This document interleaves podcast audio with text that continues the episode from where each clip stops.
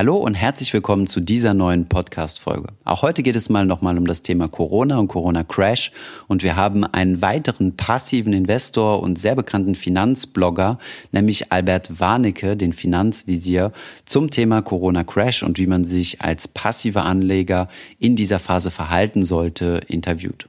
Viel Spaß bei dieser Folge.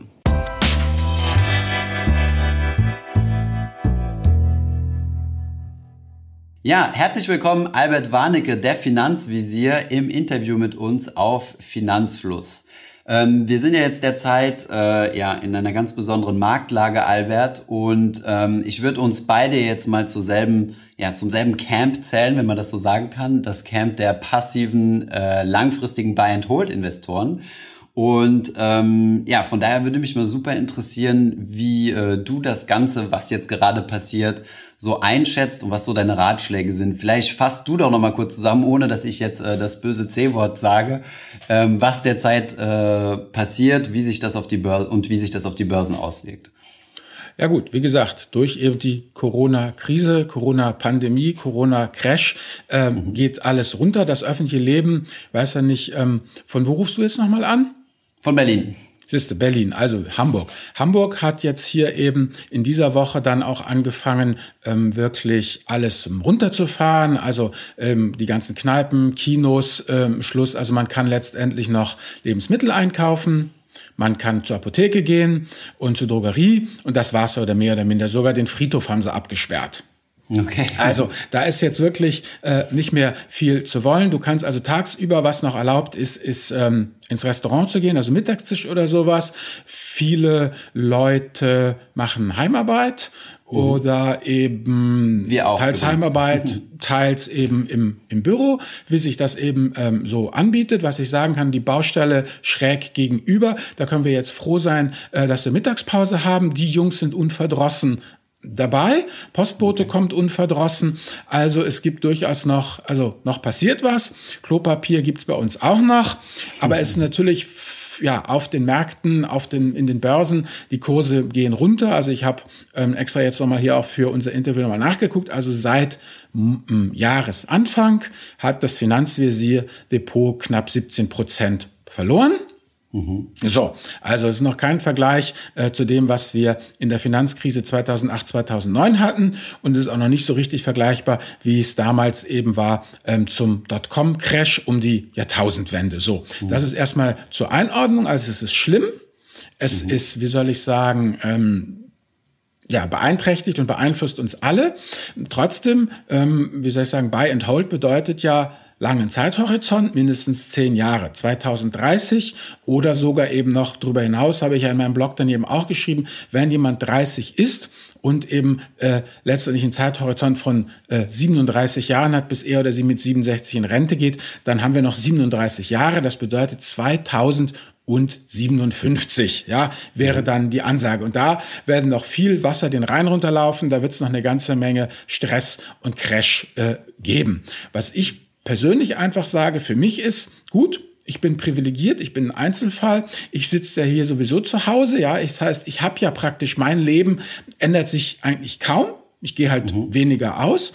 Äh, meine Familie ist mehr zu Hause, aber das war's so. Und ähm, so wie ich das sehe, denke ich, es wird zu Engpassen kommen. Es wird auch ähm, zu, wie soll ich sagen, äh, äh, äh, Schwierigkeiten kommen, auf jeden Fall. Nur, wie soll ich sagen, ähm, letztens ähm, habe ich mit einer Bekannten gesprochen und ähm, die war ganz unglücklich, weil Klopapier ist alle. Ich so, ja, was, mhm. echt, total, Klopapier ist alle?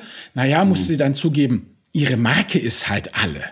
Hm, also da frage ich mich, jammern auf hohem äh, äh, äh, Niveau eigentlich immer noch. Also es wird sicherlich, hm. bin ich mir ganz sicher, noch, noch schlimmer werden, aber dann wird es auch wieder berg, bergauf gehen. Und ja. ähm, wie gesagt, die Mortalität ist ja auch, ja, wie soll ich sagen, wenn du mal guckst, was haben wir in Italien, haben wir irgendwie eine Mortalität von acht Prozent, hier in Deutschland haben wir eine Mortalität von unter äh, 0,2 Prozent, äh, von, von unter ein Prozent, irgendwie 0,2 Prozent. Und wenn du dir einfach die Mortalität anguckst, dann ist es ja das schlicht und ergreifend so, die Mortalität ist ja immer eine Frage des Nenners. Ja, wie viele Leute teste ich? Wenn ich viel teste, geht genau. die Mortalität runter. Teste ich wenig, geht die Mortalität hoch. Und wir haben halt viele Leute, die unerkannt eben einfach da sind. So, und in Italien. Das, ja. Hier testen ja, wir sehr viel in Deutschland. Ja, genau. Deshalb haben wir die geringe Mortalitätsrate. Wir haben halt viele Infizierte, von denen halt dann doch recht wenig eben ähm, sterben. Ich meine, wenn ich natürlich Vogel-Strauß-Politik mache, ähm, wie in den USA, die angeblich ja nicht richtig testen wollen, beziehungsweise in Italien,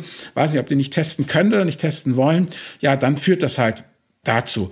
Und was mich persönlich jetzt, muss ich sagen, eher nervt, ist, ich war eben letztens eben einkaufen, ja, und ja. ähm, wenn ich dann halt Bildschlagzeile lese, ja, Spahn holt Ärzte aus der Pension. Also das ist für mich halt einfach wirklich totales Volkssturmniveau, weißt du, äh, Greise und, äh, und, und, und Kinder mit Panzerfäusten gegen Schukows Armee vor Berlin, ja. Ähm, es kann ja durchaus sinnvoll sein, vielleicht sogar äh, pensionierte Ärzte zu bitten, beispielsweise einfach zum Thema Abstrich, ja, dass man sagt, okay, die amtierenden Ärzte, die sollen bitte einfach ja entlastet werden von so repetitiven Abstrichgeschichten, da muss man aber Fachpersonal haben. Das muss man anders ähm, formulieren. Und äh, was ich auch sehr schlecht fand, war der parallele, der Spiegelartikel, der äh, Cover, das da rauskam, was das war. Ähm, ja, wie soll ich sagen, lernt man ja schon in der Filmhochschule, willst du jemanden ne, dämonisch machen, dann machst du wie Fritz Lang in Metropolis, fotografier alle von unten, ja, Schlaglicht von unten, sieht gleich alles dämonisch aus. Dann halt ein Arzt, der eben nicht im Vollschutz ist, dass er einfach ja total entmenscht ist, dass man überhaupt nicht mehr merkt, dass es ein Mensch ist, sondern gerade so, dass man seine Augen und alles noch sieht, also, also auch wieder ein maximal bedrohliches ähm, Titelbild. Mhm. Und das finde ich persönlich halt einfach wirklich nicht hilfreich. Also ich bin nicht für Verharmlosung, aber ähm, wie soll ich sagen, ich habe mir persönlich da auch eine Medienabstinenz auch verordnet, weil mich das langsam okay. auch, auch nervt. Findest du es äh, übertriebene Pat äh, Panikmache? Von den Medien ja. Ansonsten finde ich schon richtig einfach zu sagen, so und so sieht's aus und haltet euch bitte dran und lasst uns die Isolation einfach ausprobieren. Wie gesagt, da gibt's ja auch widersprüchliche Geschichten. Die einen sagen ja, ähm, wenn man ähm, versucht, die Alten zu isolieren und die jungen Leute mm, mm, ja, sozusagen, die ja nicht so betroffen sind, nicht so schlimm betroffen sind, dass die erkranken und dann immun werden, dass man dann Herdenschutz aufbaut, ja. Aber grundsätzlich würde ich persönlich für mich zum Thema Corona das in Anspruch nehmen, was eben Herr Klopp ja auch in seinem legendären Interview gesagt hat. Weiß nicht, ob ihr das mitbekommen habt. Nee. Also Kloppo hockt da in Liverpool und ja. dann haben sie ihn halt auch kreuz und quer gelöchert, was er als Kapazität, als berühmter Mensch denn zum Thema Corona sagt. Und dann hat er mhm. gesagt, hört mal zu, ihr Schnarchnasen, ich bin Fußballtrainer, ja? Äh, ja. Corona fragt die Experten und das würde ich für mich eben auch in Anspruch nehmen. Also ich würde sagen, Ruhe erste Bürgerpflicht, umsichtig handeln, aber wenn halt ein Virologe, ja, der Herr Kekole oder wie heißt der andere Herr, was da sagt, dann hat das Gewicht und nicht, was irgend so ein Finanzvisier äh, sich da aus den Fingern saugt. Okay, oder ein Spiegelredakteur. Ja. Okay, vielleicht noch mal kurz ähm, auf die äh, auf die Finanzmärkte zu sprechen kommen. Das ist im Endeffekt ja unser Thema. Du sagtest, das genau. Finanzvisierdepot ist 17 Prozent down seit Januar, ja. aber Januar ja. waren ja nicht die Höchststände.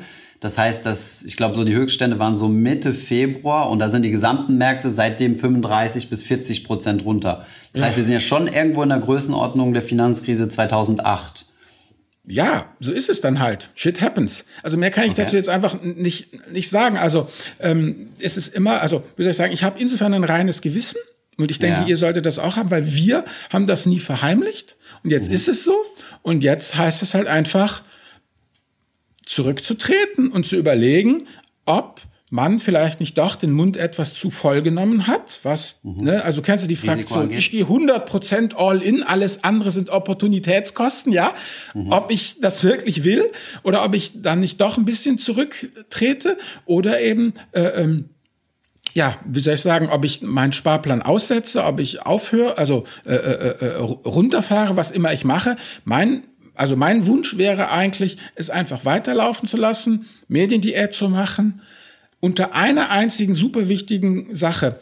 Wichtiger noch als Rendite ist ja Liquidität. Ja, also das heißt, es muss immer, wie soll ich sagen, jetzt nochmal insofern neu bewertet werden. Die eigene persönliche Situation steht bei mir Kurzarbeit an, ja, steht bei mir irgendwelche Cashflow-limitierenden Ereignisse an, was ja nun, wie soll ich sagen, wenn du das einfach guckst, ja, bei kleinen Selbstständigen, bei Freiberuflern, äh, ja, Restaurantbesitzern und so. Das heißt, ähm, ich habe ja unter einer bestimmten Prämisse damals meine Sparrate eben äh, äh aufgesetzt. Ist einmal meine Risikotoleranz, meine Risikotragfähigkeit und was an Cash da ist. Und wenn sich das geändert hat, dann natürlich sofort ja, abbrechen. Liquidität, Cash ist King, da müssen wir gar nicht drüber reden.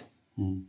Und hierfür hat man ja idealerweise, wie gesagt, im Nachhinein ist man meistens immer schlauer, aber ja seine Notroschen aufgebaut, seine drei bis sechs Monatsgehälter. Ne? Genau, aber wenn ich einfach feststelle, ja, ich bin Hochzeitsfotografin und mhm. die Saison ist jetzt hinüber für mich, ja, also diese drei bis sechs Monate kann ich jetzt schon absehen, dass ich mehr brauche, ja, dann muss ich natürlich sofort und energisch auf die Bremse treten, alles stilllegen und einfach Cash horten, um halt okay. äh, äh da weiter liquide zu bleiben.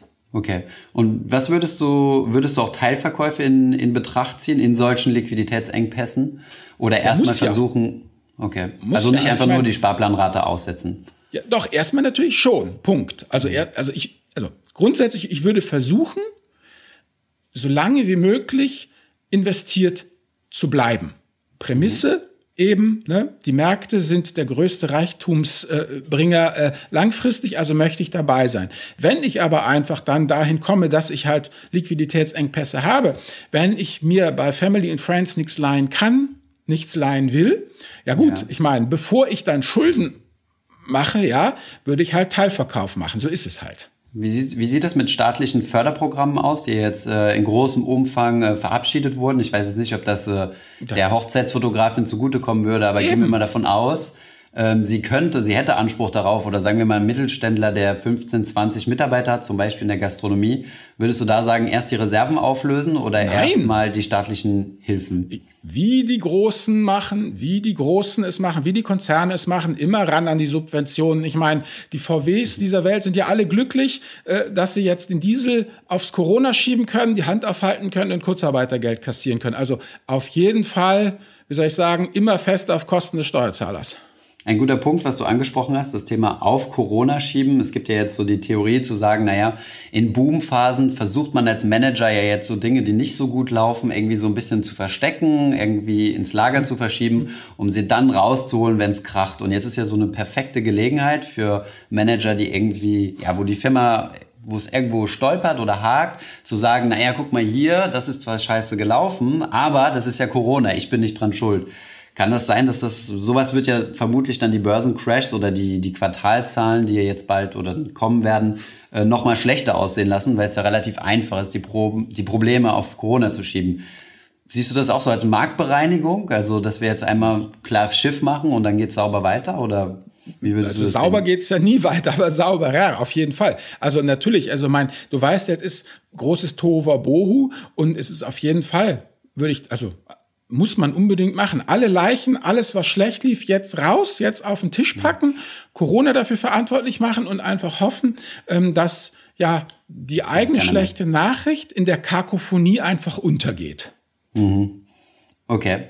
Und ähm, ja, eine Frage oder wir haben eben mal so eine Umfrage auf Instagram gemacht und mhm. ähm, so nach dem Thema, wer von euch hat denn jetzt schon nachgekauft? Oder wer von euch hat überhaupt nachgekauft und wer, ähm, ja, und behaltet ihr eure Sparpläne weiter? Also 95 Prozent von allen, ähm, die Sparpläne haben, haben gesagt, ja klar, ich lasse meine Sparpläne weiterlaufen. Und über, ich weiß jetzt die Zahl nicht mehr genau, aber fast 80 Prozent haben gesagt, ich habe sogar schon nachgekauft. Das heißt, wir sind da in, in der Community unterwegs, zumindest habe ich so das Gefühl, die relativ positiv dem Ganzen entgegenschauen und sagen, naja, für mich sind diese niedrigen Kurse jetzt eine Einstiegsmöglichkeit. Jetzt sind wir aber auch in der Situation, dass wir eine relativ junge Community haben, die natürlich einen langen Anlagehorizont haben. Ähm, ich weiß, dass es auf deinem Blog anders ist. Du hast auch viele Leute, ehemalige, teilweise schon, äh, die in Rente sind oder Ingenieure, die schon einige Jahre Berufserfahrung haben und äh, sich deutlich näher am Rentenalter dran sind. Hast du in deiner Community gemerkt, äh, dass hier eventuell ein bisschen mehr Panik ist? Oder wie würdest du das unterscheiden? So, was sind so die Ratschläge für junge Menschen und für Menschen, die ein bisschen fortgeschrittener sind im Lebensalter und näher an der Rente dran. Na gut, also wenn man einfach guckt, wenn man zehn Jahre auf eure Community draufpackt, dann landet man doch irgendwie bei 45, oder? Ja. Bis 50, ja. Da bist du ja noch so weit von der Rente weg. Also ich kann nur sagen, das unterscheidet sich bei mir nicht, nicht wesentlich. Ich habe natürlich auch ein paar ältere, ja, aber selbst mhm. wenn du sagst, ich bin 60, ja, dann hast du immer noch sieben Jahre bis zur Pensionierung. Also grundsätzlich ist es auch so, wenn ich jetzt von Bekannten angesprochen werde und so auf das Thema, dann ist es eigentlich immer eben die Frage, soll ich jetzt schon einsteigen? Mhm. Also es geht okay. nie um das Thema Verkaufen äh, oder beziehungsweise Stilllegen, sondern eben die Leute äh, wittern da äh, Morgenluft und überlegen, ob sie da eine Chance haben einzusteigen. Und auch die Fragen, die ich bekomme, sind natürlich besorgte Fragen und wie geht das jetzt weiter. Aber ich habe ja entsprechende Artikel bei mir auf dem Blog veröffentlicht. Das finden die Leute sehr tröstlich. Und was sie eben ja letztendlich auch tröstlich finden, ist, dass ich halt zurückschreibe, ja, Mhm. Es ist so, wie es ist. Shit happens. Wir sitzen jetzt genau in der Situation, wie ich es immer gesagt habe.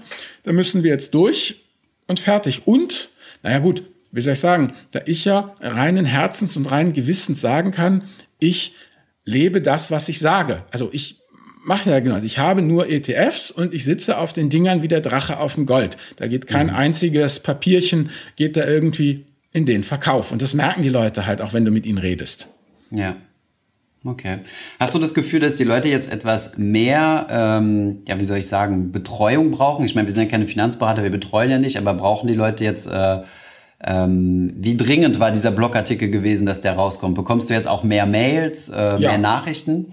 Also es war, wie soll ich sagen, dringend ist jetzt vielleicht das falsche Adjektiv. Er war schon wichtig und er hat geholfen einfach. Mhm. Ja, es war ein Baustein, der der ganzen Sache was entgegensetzt. Und wie gesagt, ich habe ja auch diese Freitagsliste immer und da bin ich ja auch einmal durchgegangen äh, durch ja die ganzen Kollegen, ne, was die alle so schreiben. Und da war eben ja auch der Grundtenor eben, ja, aktuell ist es wirklich nicht rosig. Es ist ziemlich schwarz. Mhm. Und gleichzeitig glaube ich aber daran, dass eben diese einzige Prognose, also die einzige, der einzige Glaubenssatz, den wir Buy and Holder haben, ist ja, langfristig wird alles wieder gut. Und da mhm. ist eigentlich der Löwenanteil der Leute felsenfest davon überzeugt, dass dem so, so sein wird. Punkt.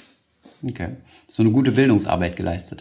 Ja, alle miteinander. Den Artikel verlinken wir übrigens auch äh, unten in der Videobeschreibung, also Alberts Artikel zum Thema Corona. Mhm. Okay, dann habe ich jetzt noch eine, ein Schlagwort. Mal gucken, was du, äh, was du mir dazu sagen kannst. Das lautet Crash-Propheten. Soll ich ein bisschen weiter ausführen oder hast du da deine Meinung schon? Ja, du, ich finde es ja klasse. Wir hatten doch jetzt letzthin, ähm, hatte Daniel doch die beiden Spezialisten da im äh, Interview und äh, die haben ja sich darauf festgelegt, dass der Crash ja im Jahr 2023 stattfinden soll. Mhm. Mhm. Ja, ein bisschen blöd, ne?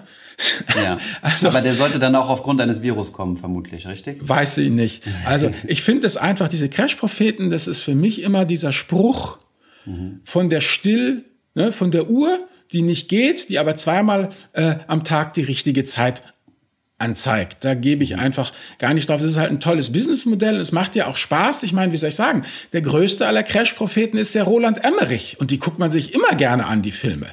Ja, okay. Also von daher, lass die Crash-Propheten reden.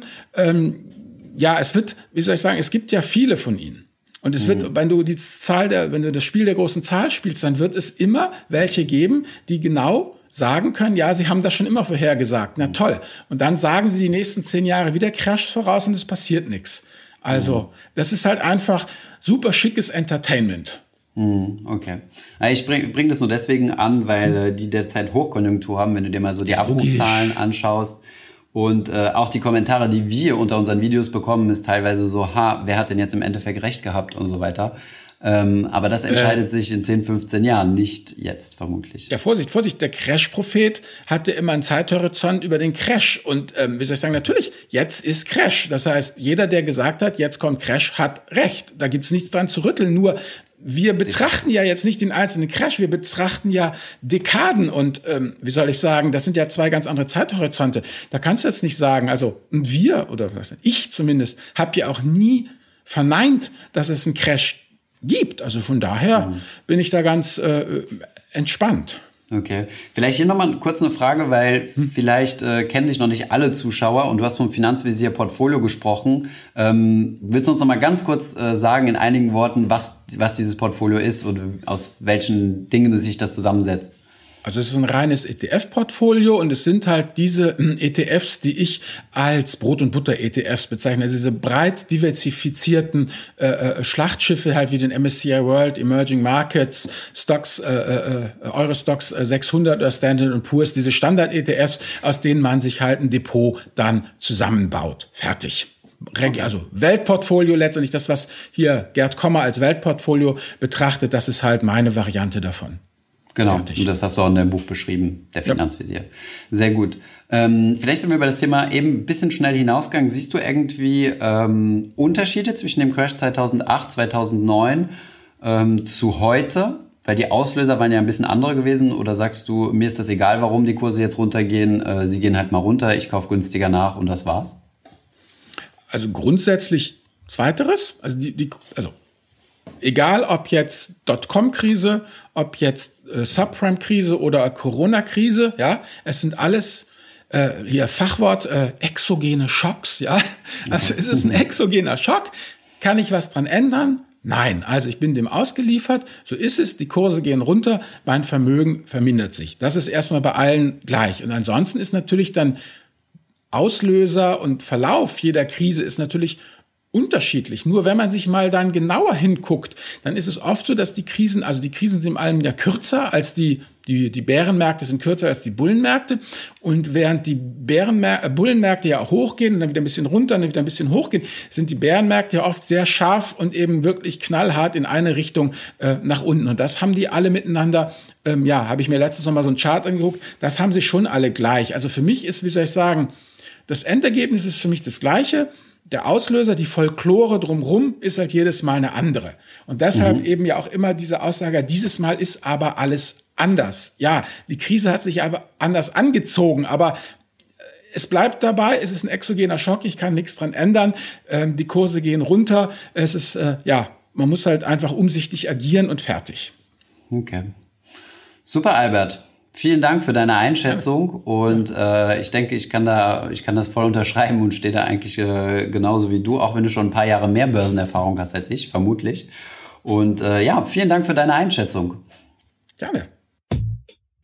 Ich hoffe, diese Podcast-Folge hat dir gefallen. Wenn ja, dann zöger doch nicht in deinem Umfeld, bei deinen Freunden und Bekannten von diesem Podcast zu sprechen und wenn du auf iTunes bist, dann lass uns doch gerne eine Bewertung da und einen Kommentar, denn das hilft uns, mehr Menschen zu erreichen und für das Thema finanzielle Bildung zu begeistern. Wie immer findest du in den Show Notes und in der Beschreibung zu dieser Podcast-Folge alle wichtigen Verlinkungen. Vielen Dank fürs Zuhören und hoffentlich bis zum nächsten Mal.